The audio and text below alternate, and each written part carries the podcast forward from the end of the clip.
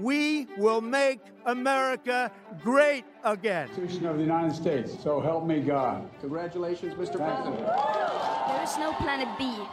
There is no planet blah. Blah, blah, blah. Blah, blah, Это совсем не blah. значит, что его травить нужно. Кому он нужен-то? Понимаете? Это- Если бы хотели, наверное, довели бы до конца. And yet, again, we have said no to Brexit. Una guerra invisible, pero que deja más heridos y más muertos a veces que las guerras visibles. Vive la République. Vive la France. Our company is now Meta. Diplomacias, con José Luis Orella y Juan Carlos Nieto. Como en todos los podcasts, buenos días, buenas tardes o buenas noches, porque en alguna parte del mundo es una de estas cosas. Este se llama Diplomacias y está hecho para usted.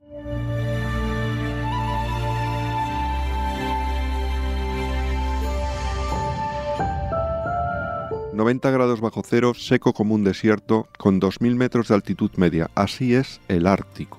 Antes helado y sólido como una piedra, se está derritiendo un poco, y solo un poco lo cambia todo.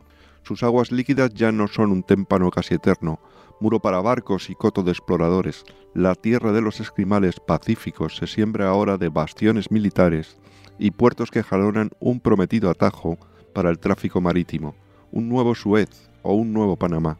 El casquete ártico se está calentando, y está calentando a su vez la Guerra Fría, que promete ser una de las zonas donde el nuevo enfrentamiento entre las potencias posguerra de Ucrania van a jugar su juego de gatos, ratones, amenazas y resistencias. Sin deshielo no hay paraíso, pero una carrera ártica promete un purgatorio geopolítico. José Luis, ¿qué es el Ártico?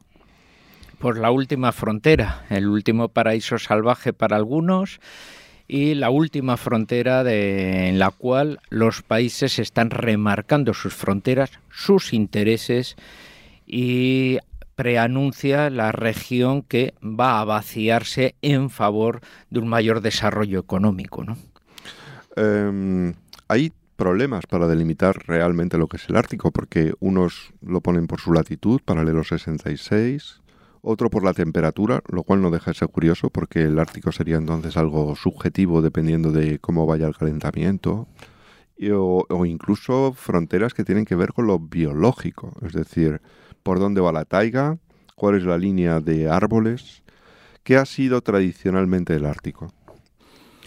Pues claro, ha sido un poco el norte y marca la, gran diferencia con respecto a la Antártida, que es un continente sólido y presente. ¿no?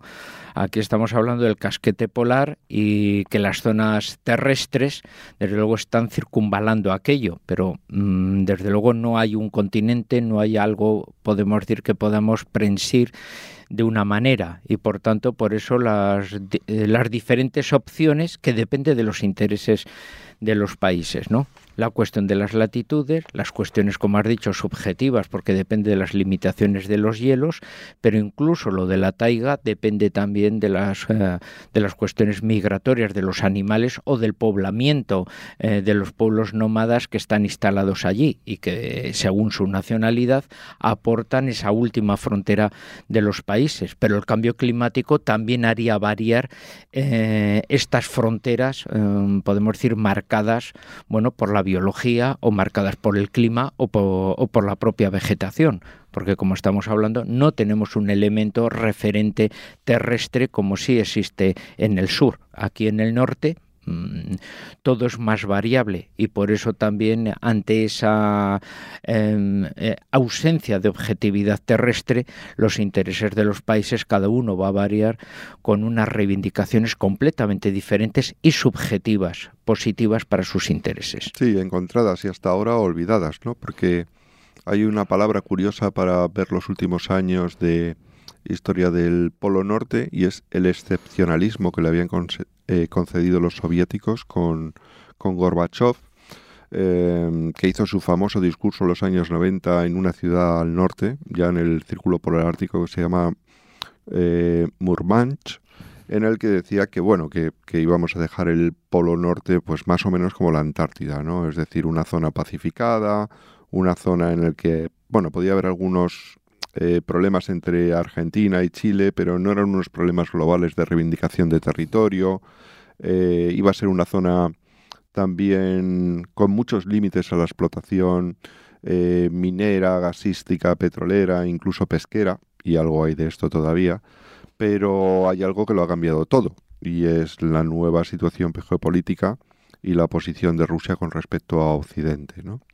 Es decir, ¿quiénes son los países árticos? Pues, pues eh, como ribereños tenemos los cinco países importantes que son Canadá y Groenlandia, porque claro, eh, Groenlandia no es realmente es Dinamarca, ¿no? Pero está Groenlandia, las Islas Feroe, que son territorio de Dinamarca, Estados Unidos, Rusia y mm, luego hay tres países que tienen acceso, ¿no? Que son Finlandia, eh, Noruega y Suecia. Pero el gran presente en este momento es Rusia.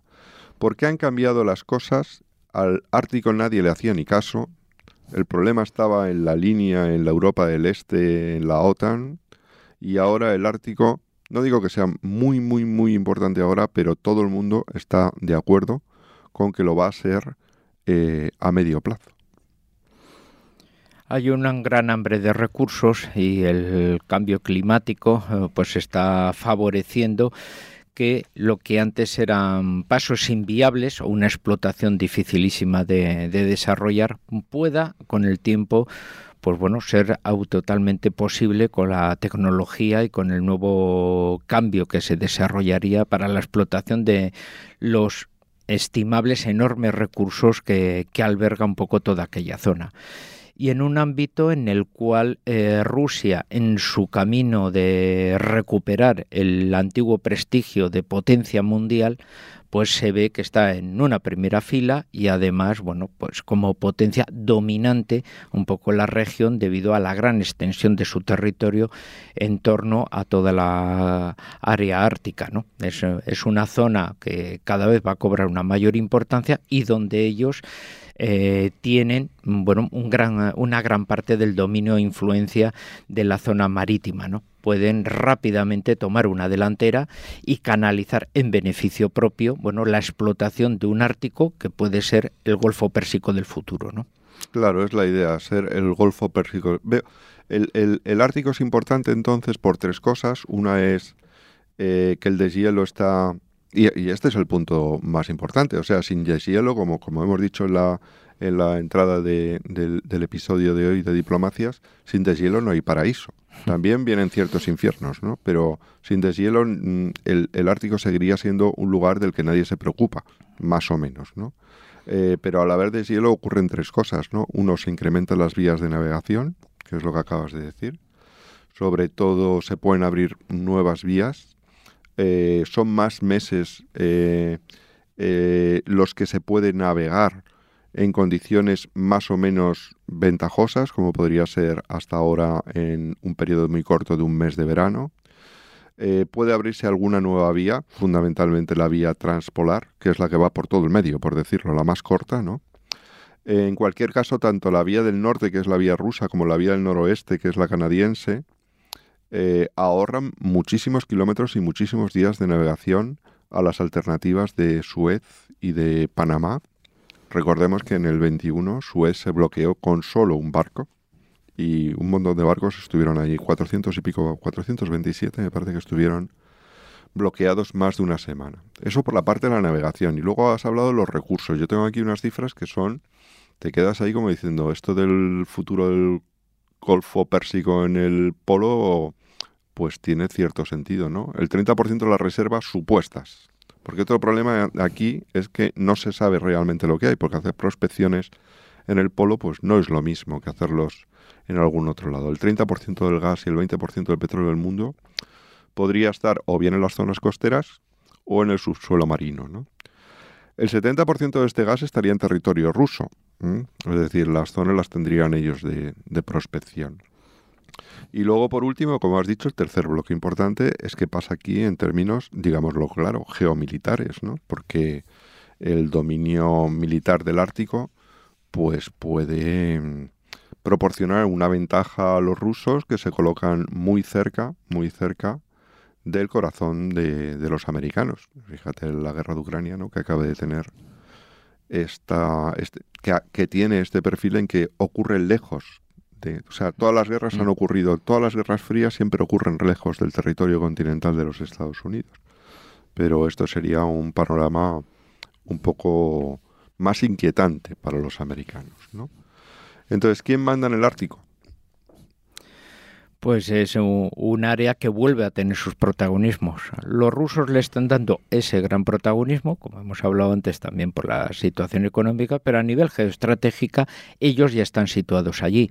Lo único que tienen que hacer es volver otra vez a revitalizar las viejas ciudades mineras, los campamentos donde acababan los disidentes y presos de los gulag y las antiguas bases de la Guerra Fría y recomponer nuevas bases con nueva tecnología para volver otra vez a, dar un fuerte protagonismo al norte y convertir aquello, bueno, pues en un nuevo frente de esta nueva Guerra Fría en la cual ellos ya tendrían un elemento dominante, influyente y donde Rusia ahí sí podría ejercer como una potencia casi de tú a tú en ese aspecto, ¿no? Y donde los Estados Unidos están en una situación más secundaria con su posición en, en Alaska, ¿no? Y ahí tendrían ya que llevar una labor más directoria sobre países que son aliados, pero que a nivel militar tienen un papel eh, bastante más secundario que las dos grandes potencias, ¿no? Que son las dominantes en todos los aspectos. Hay muchos actores que juegan aquí, pero la posición de cada uno es eh, precisamente muy, muy, muy diferente. Em, la estrategia, sabes que la estrategia de, defensa de los Estados Unidos eh, se han ocupado en, se ha ocupado por primera vez en serio un poco de qué pasa en el Ártico y, y, yo creo que es un más que unos planes de futuro, en principio son un análisis, un diagnóstico de sus deficiencias, ¿no? Es decir, los Estados Unidos no tienen eh, equipos humanos preparados para actuar sobre el terreno. Sus estaciones de radares militares están bastante desactualizadas. Por ejemplo, date cuenta ahora, en, las guerras híbridas como son ahora, no detectarían pequeños drones que vinieran desde, desde la zona rusa. No tienen formación militar. Es verdad que establecieron algunas bases que ahora se, se, se, se incluso dicen menos mal que las pusimos eh, en, Alaska en su momento. Eh, no tienen suficientes rompehielos. La presencia allí es semi-militar porque son los, la Guardia Costera quien, quien está a, cargo del asunto. A ellos les importa mucho la seguridad y les importa la gobernanza, porque los, como tú decías, los rusos no tienen más que seguir la línea marcada, es decir, recuperan las bases soviéticas, eh, establecen infraestructuras portuarias, probablemente con dinero chino. Ahora hablamos de China porque tiene una posición graciosísima con, con respecto al Ártico.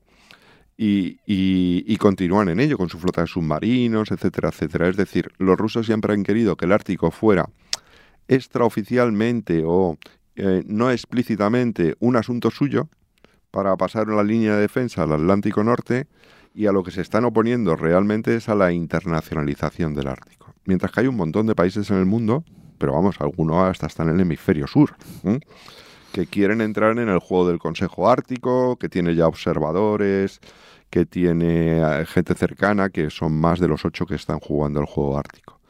Entonces, eh, lo, que me ha parecido más gracioso y me gustaría que, comentáramos es cómo China, haciendo el libro blanco del Ártico, ha decidido la presión es muy divertida, que China es un estado cuasi ártico, o sea, casi ártico, ¿no? ¿Por qué esta posición de los chinos? Hombre, eh, tienen dos grandes intereses. Por uno, el, asegurarse su independencia energética. Ellos, de, su dependencia del Golfo Pérsico hace que todo eh, todos sus recursos anteriormente, sobre todo en el pasado, eh, tenían que venir por mar y en un estrecho de Malaca, que es el gran cuello de botella que determina el suministro eh, energético para ellos. Por tanto, en ese aspecto, los chinos están buscando cada vez más diversificar sus fuentes energéticas y principalmente que sean terrestres y eh, el Ártico proporcionaría bueno un poco esa, ese acceso a los grandes recursos no solo siberianos que ya los están explotando sino también ya del Ártico para tener un poco ese flujo regular a unos precios más bien baratos que, que, están consiguiendo con Rusia de esos eh, eh, más, más ahora que nunca más ahora que nunca y sobre todo ese flujo regular que puede permitirles bueno pues un desarrollo cada vez más ordenado de su economía al tener ya pues unas fuentes energéticas totalmente aseguradas a largo plazo.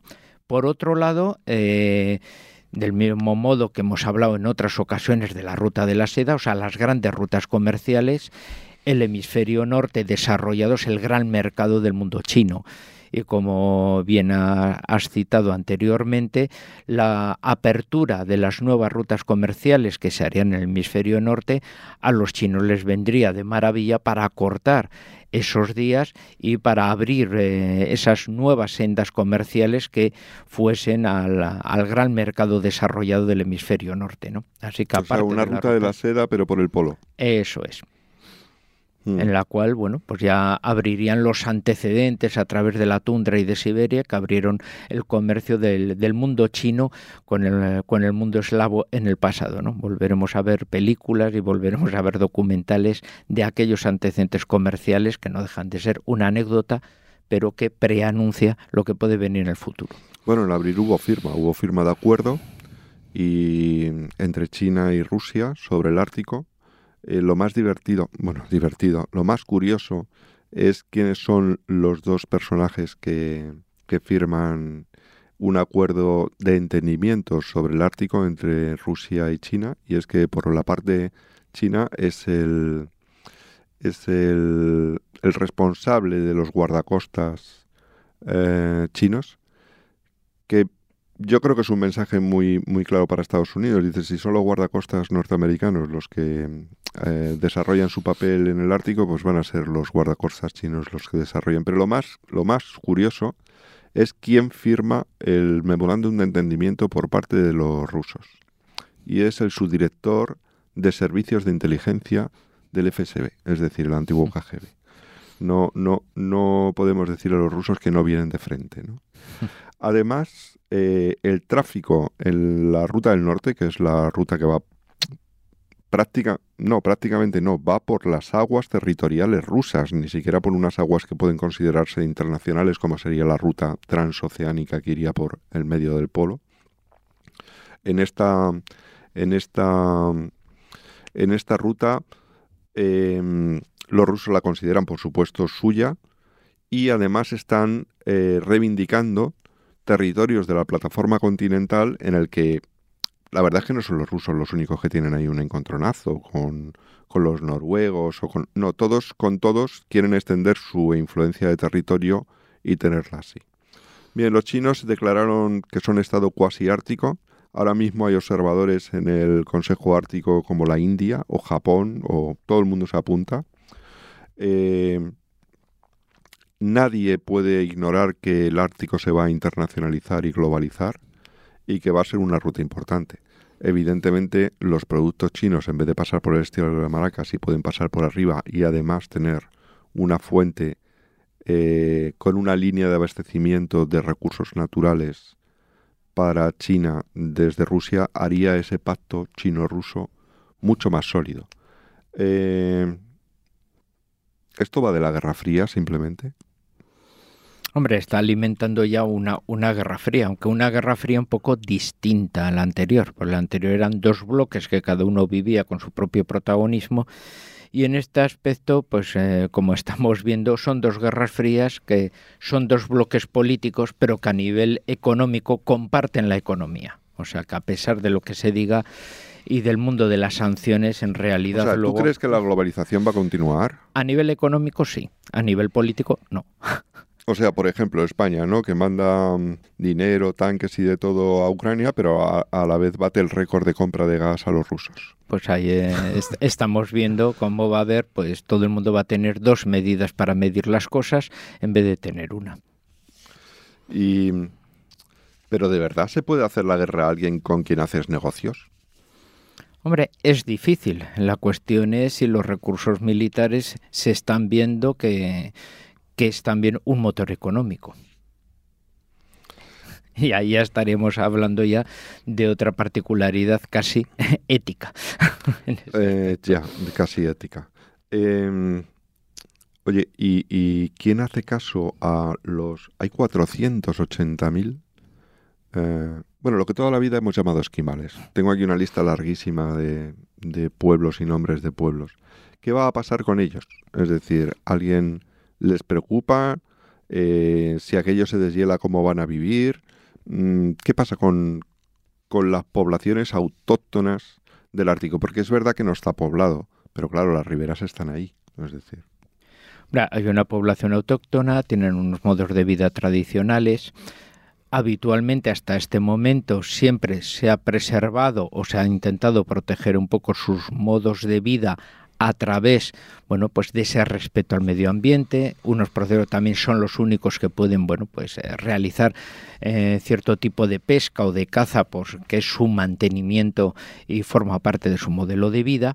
Pero también el protagonismo eh, la presencia que tienen ellos allí puede ser utilizada políticamente para reivindicaciones o sacar instrumentos políticos novedosos. Por ejemplo, el nacionalismo de los esquimales de Groenlandia, con una reivindicación, tienen un sistema de gobierno propio muy semejante o similar a las autonomías nuestras, con unas grandes competencias, pero que siempre ha tenido ayudas. Hasta, con la financiación, porque los daneses les dan 470 millones de euros al año para que puedan mantenerse. Ah, y, y en cambio, por todo el contrario, las poblaciones autóctona cada vez está más presionada hacia un proceso que iría a la autodeterminación o la independencia. Si eso se lograse, sabiendo las ambiciones que tienen otras potencias sobre ellos y que han tenido además ofertas de compra del mm, territorio, pues mm, bueno, pues estamos... En concreto de Groenlandia, la última de Trump. esto es muy curioso porque dicen, oh, bueno, esto es una trampada, ¿no? Trump ha ofrecido comprar Groenlandia, es una de sus locuras. Pues, pues resulta que no, porque Trump ha ofrecido comprar Groenlandia en el 2019, pero ya lo hizo Roswell hmm. en 1946. Dinamarca tiene una gran experiencia. Perdió las Islas Vírgenes, perdió Islandia y ahora ya sería el tercer capítulo de su entrega de territorios a Estados Unidos. No sabía que se parecieran tanto a nosotros. Que entregamos la Florida, la Luisiana. Deberíamos hacer una asociación, no, una asociación de damnificados de, que hayan entregado territorios a los Estados Unidos de América. Sí, tenemos hasta un nombre, porque hubo una reina danesa, Isabel de Habsburgo, hermana de Carlos V, que fue española, así que mm, tenemos mm, hasta mm. el nombre para ello. Y entonces, ¿crees que los... pero la mayoría de los, de los esquimales eh, son rusos? Sí, o bueno, o poblaciones que son esquimales y, poblaciones también finougrias, que son lo que diríamos lapones. A ver, yo he llamado esquimales a todos. ¿eh? Si quieres te pongo aquí la lista poblaciones que hay para aburrir. ¿eh? Nativas de eso, y en efecto, la mayoría pues son poblaciones de estas siberianas que diríamos, o, o pueblos nativos o indígenas que incluyen, bueno, pues todo ese tipo de aspectos de esquimales con un aspecto más oriental o finougrios que tienen un aspecto un poquitín más son primos lejanos de los fineses. ¿no? sí, eh, de, ello quería hablar. Eh, los países nórdicos europeos parece que aquí no, no, no juegan, no pintan nada. O sea, es como, bueno, bien tienen derechos de pesca, pero son países muy pequeños, pero hay algo que lo ha condicionado todo. Y es su entrada en la OTAN. Esto, o sea, es, hay dos hechos que están condicionando la militarización, la importancia del Ártico. Una es el propio deshielo y sus consecuencias, que no todas son positivas, ahora si quieres hablamos de las negativas, que las hay. Hay bases norteamericanas por ahí que se han deslizado por la Tierra, porque como esto se, el permafrost, que es la parte helada de la superficie terrestre, se, se, descongela, pues los edificios se mueven de sitio, hay que reconstruirlos de nuevo y todas esas cosas. Pero eh, parece que los países nórdicos no cuentan nada, ¿no? ¿Ahora cuentan más estando en la OTAN o cuentan menos? Su posición estratégica en la OTAN siempre han tenido un protagonismo, pero era la provincia de Finnmark, que es la más septentrional de Noruega, y Noruega, bueno, pues eh, siempre ha ejercido ese papel de ser el país fronterizo con el mundo soviético, posteriormente ruso, y casi uno de los elementos desconocidos de la OTAN por su no pertenencia a la Unión Europea. ¿no? Ahí tenemos un país que tiene mucho que decir, pero bueno, pues ahí está Noruega. Acabo, la inclusión de Suecia y de Finlandia, países tradicionalmente neutrales por su situación fronteriza y que han vivido eh, como una especie de paraíso capitalista eh, bien tratado por los soviéticos y de, y de luchas a nivel casi de espionajes exclusivamente, ahora la guerra de Ucrania les ha obligado a tomar una decisión y esas presiones les ha hecho pues eh, que vayan entrando dentro de la OTAN y queden incluidos como el resto de los países europeos ¿no? y eso ya les pone en una situación delicada están en primera fila en una situación como los bálticos como los bálticos pero claro son países que por su tamaño y sus circunstancias tienen unos intereses, pero, pero van a estar muy dirigidos y con una soberanía limitada con respecto a sus intereses en el norte. ¿no? Y se les va a pedir educadamente que, que hagan lo que los americanos no pueden hacer, porque yo creo que los americanos van a actuar aquí eh, por países interpuestos. Ellos siempre han querido delegar en los noruegos, pero claro, estando ya en la OTAN, a lo mejor serían los propios noruegos los que tuvieran que formar personal militar capaz de estar sobre el terreno, eh, adelantar sus bases de radar, crear bases de drones, etcétera, etcétera. No, totalmente. O sea, tienen sus entrenamientos, tienen sus formaciones, pero son países que como hemos dicho casi se podría describir de soberanía limitada. Su entrada a la OTAN va a, plasmar que en el plano militar sus contingentes van a, eh, van a estar dirigidos e integrados plenamente en la estructura general de la OTAN que vuelva otra vez a reeditar en el hemisferio norte, ¿no? en la parte más septentrional. Sin embargo, si uno ahonda, ahonda un poco, eh, porque claro, una pregunta es si esto es consecuencia de la guerra, de la guerra de Ucrania, quiero decir, esta militarización y este y este eh, esta aceleración en la importancia del Ártico, y hay algunos signos que nos muestran que no, que los rusos ya estaban preocupándose muchísimo del Ártico, en el sentido de incrementar sus bastiones militares, de financiar sus instalaciones portuarias, de recuperar, como tú decías, estructuras de la antigua Unión Soviética ya bastante antes. De hecho, eh, bueno, todo empieza a complicarse a partir del 2014 con la invasión de Crimea, evidentemente, pero es bastante antes. Eh, de hecho, en el 2005, los rusos hacen una cosa que es súper americana, que es curiosísimo porque es súper americana. Cogen una bandera rusa de Titania y la prendan en el lecho marito del, fondo submarino polar para reivindicar que su cordillera forma parte de la, de la placa continental y que hay un montón de, de aguas en el Ártico que, tienen que ser suyas. ¿no? Digo que es muy americano porque es lo que hacen los americanos cuando van a la luna, cuando van a todas partes, lo primero que hacen es poner la bandera americana. Ese cariño que le tienen los americanos, que por otra parte es envidiable, a su propia bandera. ¿no? Eh, ¿Rusia siempre ha sido un estado ártico sin que nosotros lo sepamos? Bueno, siempre han tenido sus intereses que cada vez han ido variando. O sea, los rusos han tenido intereses en ese mundo del norte, hombre, desde el siglo XVI, que ya firman tratados con comerciantes ingleses para la explotación peletera. O sea, que los mm. rusos siempre han estado allí y le han sacado beneficio. Y el que llegase en Alaska, pues también era buscando también esos recursos y allí se encuentran con los exploradores españoles que eh, desde California suben de señores eh, rusos que españoles en Alaska. Dime uno dime uno. Pues segundo Llorente el padre segundo Llorente el padre es que es cura. Sí jesuita leonés que fue, mm, podemos casi enmarcar, en la vertiente de explorador, casi el último explorador, porque estuvo 40 años de misionero en Alaska. O sea, él bautizó a las poblaciones nativas de indios, esquimales y demás gente que hubo allí con un Winchester al lado por los osos polares o los grizzlies y se acercaban igual a merendas a un leones, pero claro, él era leones. Y un kit para dar misa, ¿verdad? y mucho cuidado de no sudar porque si no se congelaba. Hay un libro maravilloso sobre, sobre este cura que que, bueno, escribió dos realmente, uno muy aburrido y que nunca se publicó y luego le volvió a reescribir en plan aventuras. Sí. Y, y se puede leer y es, es, es muy bonito. Bien, pues eh, le hemos dado un repaso al Ártico hoy.